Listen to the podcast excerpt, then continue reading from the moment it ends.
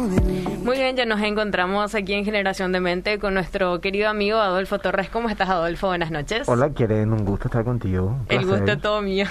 y los nervios también. no, por favor. Si vos una capa, tranquilo nomás. Bueno, hablando de tranquilidad, y este es un tema, el tema que vamos a estar desarrollando a veces como que nos toca un poquito la tranquilidad, porque vamos a hablar sobre la traición. Sí, el beso de Judas le pusimos como nombre a este podcast. ¿A qué se debe el nombre? Vos sabés que estaba leyendo un, un relato que sé que lo conoces y que la mayoría de las personas lo conocen, está en Mateo capítulo 26. Yo no sé, ¿vos tenés ahí la versión de la NTV? Sí, señor. Entonces, ¿me acompañás? Vamos a leer Mateo 26, versículo 14 al 16 primero. 14 al 16 dice, Entonces Judas Iscariote, uno de los doce discípulos, fue a ver a los principales sacerdotes y preguntó, ¿cuánto me pagarán por traicionar a Jesús? Y ellos le dieron 30 piezas de plata. A partir de ese momento, Judas comenzó a buscar una oportunidad para traicionar a Jesús. Ahora podemos leer del 20 al 21. Dice, al anochecer Jesús se sentó a la mesa con los doce. Mientras comían les dijo, les digo la verdad, uno de ustedes me traicionará. Ellos, muy afligidos, le preguntaron uno por uno, ¿seré yo, Señor? Y Jesús contestó, uno de ustedes que acaba de comer de este plato conmigo me traicionará. 24 al 25. Pues el Hijo del Hombre tiene que morir, tal como lo declararon las Escrituras hace mucho tiempo pero qué terrible será para el que lo traiciona. Para ese hombre sería mucho mejor no haber nacido. Judas, el que lo iba a traicionar, también preguntó, ¿seré yo, Rabbi? Y Jesús le dijo, tú lo has dicho. 47 al 50, para terminar. 47. Mientras Jesús hablaba, llegó Judas, uno de los doce discípulos, junto con la multitud de hombres armados con espadas y palos los habían enviado los principales sacerdotes y los ancianos del pueblo. El traidor, Judas, había acordado con ellos una señal. Sabrán a cuál arrestar cuando lo salude con un beso. Entonces Judas fue directamente a Jesús. Saludos, Rabbi, exclamó y le dio el beso. Después que dice Jesús dijo, Amigo mío, adelante, haz lo que viniste a hacer. Entonces los otros agarraron a Jesús y lo arrestaron. Este es un relato muy conocido, quieren que vos sabés que es antes de que le arresten a Jesús y empiece todo ese proceso previo a su crucifixión, ya verá, los días finales. Y acá aparece una palabra que es eh, muy fuerte, que es la traición. Eh, increíblemente la Biblia, o no sé si increíblemente, gracias a Dios mejor dicho, la Biblia por ejemplo dice, eh, da una advertencia de cómo sería también el carácter de las personas en los últimos tiempos, ¿verdad? Y te voy a leer por ejemplo lo que dice segunda de Timoteo, que me parece muy interesante. Eh, por ejemplo, la profecía de segunda Timoteo, o la carta de segunda de Timoteo, eh, dice acerca de las condiciones que se darían en los últimos días. Eh, muestra, por ejemplo, que abundarían los traidores y, o, pérfidos, como dicen otras personas. Y la palabra que traduce, por ejemplo, ahí traidor es prodotoi, ¿verdad? Y fíjate, podemos analizar qué significa eso, pero Fíjate lo que dice, por ejemplo, Pablo a Timoteo. Dice, Timoteo, es bueno que sepas que en los últimos días habrán tiempos muy difíciles. Pues eh, la gente solo tendrá amor por sí misma y por su dinero. Serán fanfarrones y orgullosos, se burlarán de Dios, serán desobedientes a sus padres y malagradecidos. No considerarán nada sagrado, o sea, no existe absolutamente nada sagrado. Parece una radiografía del tiempo que nosotros vivimos. Después dice, no amarán ni perdonarán, calumniarán a otros y no tendrán control propio. Serán crueles y odiarán lo que es bueno. Y acá viene nuestro punto. Traicionarán a sus amigos, serán imprudentes, se llenarán de soberbia y amarán el placer en lugar de amar a Dios. Actuarán como religiosos, pero rechazarán el único poder capaz de hacerlos obedientes a Dios. Aléjate de esa clase de individuos. Qué fuerte. ¿Por qué elegí este tema hoy? Porque es un tema que normalmente no se habla mucho, no se toca mucho, pero es algo muy real en nuestro tiempo, la traición. Me llama mucho la atención la cantidad de gente con la que hablé en los últimos tiempos que pasó por un proceso de traición. Y normalmente la traición eh, viene de la gente o, o, o, se considera traición a la gente con la cual nosotros tenemos mucha confianza, que es cercana a nosotros y que rompe esa confianza, ¿verdad? Sí. Y Jesús lo pasó, Jesús lo vivió. Judas no era un personaje cualquiera, Judas era uno de sus doce discípulos, era de su anillo principal. Jesús no había hecho ninguna, ¿cómo puedo decir? Él no, no había llevado a cabo ninguna, no sé, situación o algún hecho que ameritara que lo traicionaran. Siempre fue justo, siempre amó a la gente, siempre fue fiel con los demás. Claro que sí, le servía, como vos decís, era atento con las personas, estaba preocupado por su semejante. No había un motivo real, aparente, para que lo traicionaran. Sin embargo, uno de su círculo íntimo lo traicionó. Solamente las personas que pasan por traición saben lo doloroso que es una traición, ¿verdad? Y el, el hueco a veces que deja en el corazón y hasta qué punto puede afectarle a veces a la persona.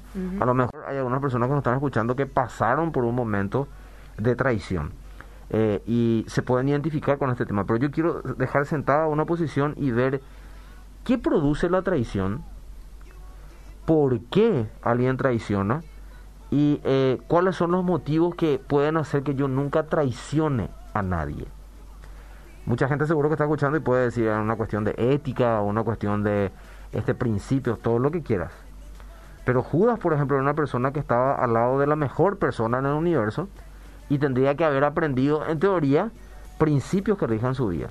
Mucha gente dice que eh, Judas nació con el propósito de traicionarlo a Jesús. O sea, que Judas nació en la tierra para que se cumplan las profecías de la palabra y él traiciona a Jesús. ¿Qué crees vos, quieren? ¿Vos crees que Judas, su propósito en la tierra era traicionar a Jesús? Claramente dice eso en las escrituras. Segura.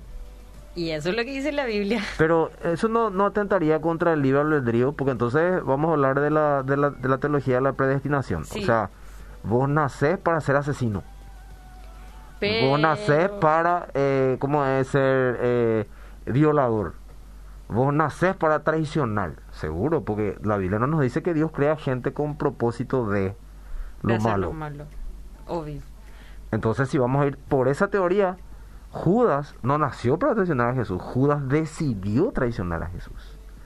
Él tomó la decisión de traicionar a Jesús. No es que él nació y él ya se estaba preparando luego para traicionar a Jesús. Él vivió su vida, pero en un momento dado él decidió traicionar a Jesús. De hecho, vos lees después que dice que él se no es que se arrepintió, tuvo remordimiento. De espíritu. ¿verdad? Y después no aguantó y se suicidó porque se dio cuenta que entregó a un justo. O sea, él no nació para traicionar a Jesús, él decidió traicionar a Jesús. Porque si vamos a ir por esa teología o por esa línea de pensamiento, entonces Satanás también fue creado para rebelarse, contra, rebelarse contra Dios. Nadie nace para hacer lo malo, uno decide hacer lo malo. Vos tenés la capacidad dada por Dios de tomar decisiones para hacer lo bueno o para hacer lo malo. Eh, por ejemplo, yo hablaba con una persona hoy que está pasando por situaciones económicas muy agobiantes y ella dice, le odio a Satanás porque Satanás hizo que tome malas decisiones para meterme en líos económicos. Y yo le dije, no, no, verdad. Eh, Satanás te puede, te puede querer engañar, puede hacerte pensar lo incorrecto, pero vos decidís pensar en eso incorrecto o hacer eso incorrecto. Exactamente. En el, en el caso del que dice, perdón, que, que le conoce al Señor, nosotros tenemos la verdad de Dios y tenemos los lineamientos que nos ayudan a tomar buenas decisiones. Entonces no hay excusa de decir, no, Satanás me engañó y porque Satanás me engañó, yo estoy pasando esto, culpable de Satanás, culpable de Satanás. Nosotros somos culpables de las cosas malas que pasamos la mayoría de las veces por nuestras malas decisiones.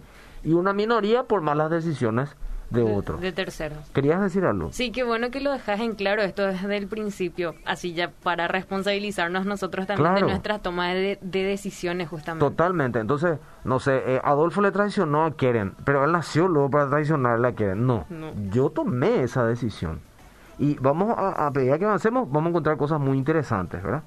Por ejemplo, eh, yo estuve mirando, eh, ¿qué, ¿qué es la traición según el diccionario? Dice que la palabra traición se refiere al acto o conducta de deslealtad, y quiero que te acuerdes que de esa palabra, deslealtad, o falta de compromiso que existe entre dos o más individuos. ¿Qué es lo que causa la traición entonces primeramente? La falta de compromiso. Yo me comprometí contigo en cualquier nivel de relación. Eh, no sé, noviazgo, matrimonio, laboral, amistad, no importa el nivel, pero yo me comprometí contigo a algo. En teoría, ese compromiso mínimamente es que yo tengo que respetarte como persona y tengo que no atentar contra vos en ninguna forma, ¿verdad? ¿Y qué más dice? El término se origina del latín eh, traditio, que significa traición, es decir, acción que conlleva a quebrantar la confianza. Entonces, la traición es quebrantar la confianza con una persona. Eh, puede ser también una institución, puede ser también algo eh, por el estilo, ¿verdad? Pero vamos a referirnos más nosotros a lo personal. Lo personal. Eh, lo- las traiciones se generan en diferentes espacios o situaciones de la vida diaria. La persona que lleva a cabo una traición generalmente defrauda y lastima moral, económica, familiar o incluso socialmente a la persona afectada, rompiendo los lazos de confianza y lealtad. O sea, deja expuesta a la persona.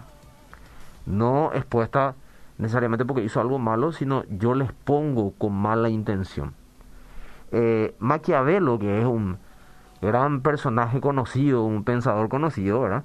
Maquiavelo, por ejemplo, decía que la traición es el único acto de los hombres que no se justifica. Fíjate con un tipo que ni siquiera era cristiano, decía que la traición es el único acto de los hombres que no se justifica. O sea, no hay justificativo posible para la traición. Para que haya traición debe haber un vínculo de confianza. O sea, si no hay vínculo de confianza no puede decir, me traicionó, ¿verdad? Tiene que haber un vínculo de confianza. Tal vez por eso... compromiso. Claro. El compromiso. Exactamente, tal vez por eso es tan doloroso, porque viene de personas cercanas. Judas lo fue para Jesús. El que diga, no, a Jesús no le dolió la traición de Judas, por supuesto que le dolió, aunque era parte del propósito de Dios, ¿verdad? Que Jesucristo muera en la cruz por, para redención de nuestros pecados y para darnos la posibilidad de tener de vuelta comunión con Dios Padre. ¿Qué más? Eh, acaba de, dice, acaba de un golpe con aquella, con aquello, perdón, en lo que creemos. Y dicen los psicólogos, por ejemplo, que produce un desajuste emocional muy importante porque la persona traicionada lo vive como una pérdida. En la gran mayoría de ocasiones en las que se fragua una traición, no hay una intención intrínseca de hacer daño. En la gran mayoría. Pero sí produce daño y produce mucho daño. Hay ignorancia, egocentrismo y torpeza. Entonces vemos acá tres cosas que motivan la traición. Ignorancia, egocentrismo y torpeza. No pensaste e hiciste nomás. Y no te imaginas el daño que le causaste a la otra persona. Por ejemplo, eso es torpeza. Sí. Ignorancia es hacer algo que vos crees que es justo y no hay ninguna forma de que sea justificado. Y egocentrismo sí que es porque pensaban, vos no te interesa absolutamente nada más que todo gira en torno a Adolfo o en torno a, en torno a Keren. Los actos de traición pueden ocurrir en cualquier ámbito de la vida. Lamentablemente existen personas que pueden traicionar a otros sin importarle las consecuencias. Y sí, porque él no va a salir afectado. Y ahí es donde entra atrás el egoísmo. Cree que no va a salir afectado, pero tarde o temprano eso le va a alcanzar, si no se arrepiente. Y ley de siembra y cosecha. Totalmente. Ahora, según la Biblia, vimos según el diccionario, según la Biblia, ¿qué es la traición? Es una persona que engaña o hace daño a alguien que ha depositado en ella su confianza. O que viola la lealtad. ¿Te acuerdas que el diccionario decía acto de deslealtad? Sí. Acá la- la- para la Biblia dice alguien que viola la lealtad y fidelidad debidas hacia una persona. Por ejemplo, puede ser una persona, su país, incluso su gobernante. El ejemplo más infame que hallamos en la Biblia es justamente el que leímos de Judas eh, con Jesucristo. El sustantivo griego prodotes es lo que traduce la palabra traidor o pérfido, de un verbo que significa dar, entregar a traición o traicionar. O sea, cuando vos estás traicionando a alguien, estás dando en traición a esa persona, a no sé, a la opinión pública, a, a un grupo de personas X, le expones para mal. No necesariamente porque haya hecho mal, sino porque vos querés hacer que se quede mal. Eh, ¿Qué más? Eh, bueno, hay un montón de cosas que he visto acá. Por ejemplo, Judas dice que traicionó deliberadamente a Jesús al entregarlo a los que procuraban matarlo. A los líderes religiosos, por ejemplo, judíos de esa época se les llamaba correctamente traidores y asesinos. Pues se sirvieron de traidor Judas para entregar personalmente a Cristo un coterráneo suyo, en este caso de Judas de la época, a los romanos y luego en un ultraje a la justicia se opusieron a que se le declarase inocente y exigieron su muerte. Y fíjate que es terrible lo que pasó, porque si volvemos al relato inicial que vos leíste, para eh, asentar nomás que no es un invento, sino que realmente lo vemos en la propia Biblia, vemos que dice que cuando fueron a aprender a Jesús, el traidor Judas había acordado con ellos una señal. Sabrán a cuál arrestar cuando los salude con un beso. Tu amigo es. Entonces Judas fue directamente a Jesús y le dijo, saludos, rabí. Y le dio el beso. Y mira cómo le respondió Jesús, me, me tocó lo profundo del corazón. Jesús no le dijo, traidor, ¿cómo me vas a hacer esto? O no le reclamó, no le trató mal. ¿Cómo fue la reacción de Jesús? Le dijo, amigo mío, adelante. Y nosotros a veces pensamos, yo nunca le traiciono a nadie, yo nunca le traiciono a nadie, pero cuando vos rompes un lazo de confianza con alguien, no sé, hablaste mal de alguien, eh, opinaste de alguien torpemente porque no le conocéis, ya emitiste un juicio y ya le pusiste con tu juicio porque otro que te, conoce a vos va a creer lo que vos estás diciendo eh, y va a tener un prejuicio probablemente de esa persona. Estás haciendo algo que es parte de lo que se llama traición estás rompiendo una confianza hacia alguien sin necesariamente la persona merecerse eso. Porque aunque se lo merezca, si vamos a ir por la Biblia, uno no puede hablar mal de nadie. Cierto. Entonces, cometemos eso. Traición también para la Biblia es la desobediencia. Cuando nosotros no hacemos lo que Dios nos dice a nosotros, nosotros que decimos que somos sus hijos, nosotros cometemos traición. Rompemos la confianza. Rompemos nuestro pacto con esa persona de confianza. Imagínate cuán misericordioso es Dios. Que cuántas veces al día nosotros le traicionamos haciendo lo que Él nos dice que no tenemos que hacer. O no haciendo lo que dice que tenemos que Exactamente, faltando a la lealtad, siendo desleal en lo que yo dije que iba a practicar. Y Dios nos perdona. ¿Verdad? Eh, yo recuerdo muchas etapas de mi vida, cada vez que pasé por algo parecido, eh, y me, me dolía tanto, ¿verdad? Porque yo decía, ¿por qué, Señor? ¿Qué hice yo? Me acordaba de lo que pasó Jesús. Entonces yo decía, si Jesús lo pasó, ¿qué me va a esperar a mí? Claro, porque nosotros no lo pasaríamos. Y más todavía cuando vemos que Pablo le advierte a Timoteo, en los últimos tiempos, va a, ser normal que los amigos les traicionen a sus amigos. Ahora, traicionar no es, eh, ¿cómo puedo decir? No, no estoy hablando de... Vos no o sea, si vos sos leal a esa persona, este, vos vas a apañar su pecado. No, la Biblia no dice eso, pero tampoco tenés por qué exponerle ¿Cierto? a la persona. Esa no es tu función. Hablar para orar todos juntos eh, claro, eh, una oración. una máscara. Una oración corporativa, vamos a hacer por esa persona. Demasiado comunicativo. Sí, porque en la multitud de consejos hay sabiduría. Entonces, vamos a contarle ya a todo el mundo. no. Eso también es traición. Sí. Porque no, no justifica el error que vos les pongas a alguien tenés que hablar primero con esa persona en tu casa. Ahora, si lo que está haciendo le está afectando a mucha gente, bueno, la Biblia también te da formas de tratar eso. Pero nosotros tenemos que pensar, yo actué como traidor alguna vez. Y si alguna vez lo hiciste, es una cosa que deberías de arreglar. Sí. Fíjate también lo que encontré, eh, para ir cerrando este punto, ¿verdad? Eh, dice que la traición, en el caso de Judas, eh, él dice que se hizo un ladrón codicioso y acabó por entregar a Jesús a las autoridades a cambio de una suma de dinero relativamente pequeña. ¿Sabes qué me llamó la atención de esto? Que también una cosa que motiva la, la traición es la codicia. Sí, y lo estuviste mencionando al principio. ¿Cuáles eran algunos motivos Las para hacer motivaciones. No necesariamente a veces dinero, a veces puede ser... Posición en un trabajo. yo codicio la posición que tiene Keren, eh, yo codicio lo público que es esa persona, eh, yo codicio la, la trascendencia que tiene esa persona. Eh, eso puede ser algo que motive la atención. Aunque yo diga, pues no, pero se merecía. Mentira, había una motivación por detrás. Sí. Que era que esa persona quería lo que esa otra persona tenía. Codicia. Fíjate que la mujer peca ¿por qué? Porque ve el, escucha la mentira de Satanás, ¿verdad? Y ve el fruto del árbol de conocimiento ahí de, de, la ciencia del bien y el mal, y dice que codició eso en su corazón, y esa codicia que hizo, que falta la lealtad de algo que Dios le había dicho a Adán y Adán le había enseñado a la mujer que no tenía que hacer, comer de ese fruto. Prefirió comer a ser leal a lo que sabía que tenía que ser leal. Entonces, la traición es motivada por la codicia, y nosotros tenemos que tener mucho cuidado de a veces, ¿cuál es la codicia oculta de mi corazón? Que motiva que yo actúe incorrectamente con otra persona. Que yo eh, diga cosas que no tengo que decir, que yo de entender cosas que no tengo que entender hacia esa persona, que yo actúe de manera incorrecta con esa persona. La codicia es algo que nosotros tenemos que tener muchísimo en cuenta y mirar un poquitito dentro de nosotros. Hay muchos ejemplos en la Biblia de traición.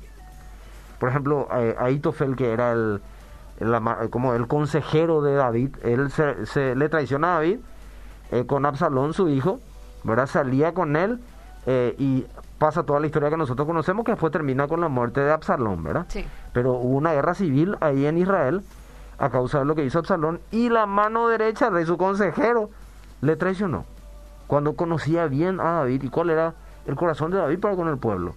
Y vemos muchos otros que no tenemos tiempo de, mencionar, pero por mencionar nomás algunos, ¿verdad? Y fíjate que David escribe un salmo tremendo. Y está en el Salmos eh, 55, eh, 9 al 19. Y después voy a terminar con algo que yo le puse. Es imposible traicionar a alguien, sí. Y tres puntos que voy a dejarles ahí. ¿Qué dice eh, Salmo 55, 9 al 19? Dice, deshace, oh Señor, divide... No, tenés la NTV. Quiero que la la NTV porque está genial. Ok. Esta es Reina Valera... 55, 9 al 19. Y después quieren si tenés mensajes o algo podemos leer y vamos a terminar con los tres puntos. Ok. Uh, un ratito. Te cuento que nos están escuchando desde Honduras. Oh, saludos a todos nuestros amigos hondureños. y a toda la gente que nos, que nos escuchan, nos ven en Radio TV por la www.obedira.com.py. Dice la NTV, confúndelo, Señor, y frustra sus planes, porque veo violencia y conflicto en la ciudad. Día y noche patrullan sus murallas para cuidarla de invasores, pero el verdadero peligro es la maldad que hay dentro de la ciudad. Fíjate, dice, hay enemigos que rodean la ciudad, pero el verdadero peligro está dentro de la ciudad. ¿Y sabe a quién se estaba refiriendo? A su mano derecha. A su consejero real. O sea, está diciendo, nosotros cuidamos la ciudad, pero había sido el verdadero peligro estaba dentro, la mm. traición. ¿Qué dice después? Todo se viene abajo. Las amenazas y el engaño abundan por las calles. No es un enemigo el que me hostiga, eso podría soportarlo. No son mis adversarios los que me insultan con tanta arrogancia, de ellos habría podido esconderme. En cambio, eres tú, mi par, mi compañero y amigo íntimo. Cuánto compañerismo disfrutábamos cuando caminábamos juntos hacia la casa de Dios que la muerte aceche a mis enemigos, que la tumba se los trae vivos, porque la maldad habita en ellos. Pero clamaré a Dios, y el Señor me rescatará. Mañana, tarde y noche clamo en medio de mi angustia, y el Señor oye mi voz. Él me rescata y me mantiene a salvo de la batalla que se libra en mi contra, aunque muchos todavía se me oponen. Dios, quien siempre ha gobernado, me me oirá y los humillará pues mis enemigos se niegan a cambiar de rumbo, no tienen temor de Dios. Claro, que no tiene temor de Dios va a traicionar. Y fíjate que en una parte él dice, eh, en cambio eres tú mi par, mi compañero y mi amigo íntimo. Él era el que le estaba traicionando. Y te vas a acordar, Jesús. Amigo mío. Amigo mío. Haz lo que tienes, haz lo que tengas que hacer, ¿verdad? Vemos que la traición está cercana. Eh, ahora, ¿cuándo es imposible que yo traicione a alguien? ¿Cuándo va a ser imposible que yo traicione a alguien? Y yo noté tres puntos importantes. Primero, si tengo un corazón agradecido hacia esa persona recordando todo lo que me ha dado sin yo merecerlo. A veces nosotros nos enojamos con personas porque creemos que falló en algo o no falló en algo. Y a veces es nuestra idea nomás. Sí. Pero ponerle que haya sido cierto, te falló en alguna cuestión. Pero tenés que acordarte de todo el bien que hizo por vos antes y que eso no motiva que vos traiciones a una persona o hables o digas más tonterías a esa persona. En todo caso, si tenés algo, tenés que ir a hablar con esa persona. Para no hacerle la revancha. Claro, porque si no te estás vengando. Sí. Y a veces no tiene motivo, no, o sea, la venganza luego ya es condenada por la Biblia, pero eh, la mayoría de las veces vos no tenés una razón real para hacer eso. Es una idea tuya, que a veces puede ser por verdadera codicia de algo en tu corazón que vos ves ¿Qué te gustaría de esa persona? ¿Qué vos anhelás de esa persona? Entonces, eh, Primera Tesalonicenses capítulo 5, 18, lo voy a leer yo por tiempo. Dice, dad gracias a Dios en todo porque está la voluntad con Cristo Jesús. Y fíjate como dice la NTV, sean agradecidos en toda circunstancia, pues esta es la voluntad de Dios para ustedes, los que pertenecen a Cristo Jesús. Entonces, Yo tengo que ser agradecido con las personas que me bendijeron a mí, eh, personas que realmente me ayudaron en algún momento, eh, e- etcétera, etcétera, etcétera. Eso va a hacer que yo tenga siempre una buena conducta hacia las personas. El corazón agradecido, el corazón agradecido incluso cuando ve el error de alguien, no usa eso para exponerle, sino al contrario, se acuerda de toda la bondad, de todo lo bueno que fue o lo que le ayudó en algún momento y se mantiene agradecido por eso. Y bueno, si tiene un error, Dios se va a encargar de eso si la persona no cambia. Ahora, si vos traicionás porque vos querés lo que tiene esa persona y te aprovechás de un error que cometió, Guay eso es condenado por el Señor. Sí, Señor. Así mismo como hiciste con tu dedito hacia arriba. Lo segundo, es imposible traicionar a alguien si amo genuinamente a la persona. Vaya. Si yo le amo verdaderamente a alguien, yo no le voy a traicionar. Y la Biblia dice en Romanos 12, 9 al 10, no finjan amar a los demás, ámenlos de verdad, aborrezcan lo malo, aférrense a lo bueno, ámense unos a otros con un afecto genuino y deleítense al honrarse mutuamente. Ese es el amor verdadero que nosotros nos debemos como hermanos. Y por último, es imposible traicionar a alguien si entiendo que la lealtad es la esencia misma de Dios y que yo no puedo ir en contra de esa esencia si soy su hijo. Si Dios es un Dios leal, ¿por qué yo voy a ser una persona desleal? Si Dios es un Dios fiel, ¿por qué yo voy a ser una persona traicionera? Y fíjate, lo dice en 2 Timoteo 2.13, si somos infieles, Él permanece fiel, pues Él no puede negar quién es. La esencia de Dios es la lealtad. Y para cerrar, ¿qué es la lealtad entonces? Proviene del latín legalis, que significa respeto a la ley. Y en este caso, respeto a la ley de quién? De Dios. Dios.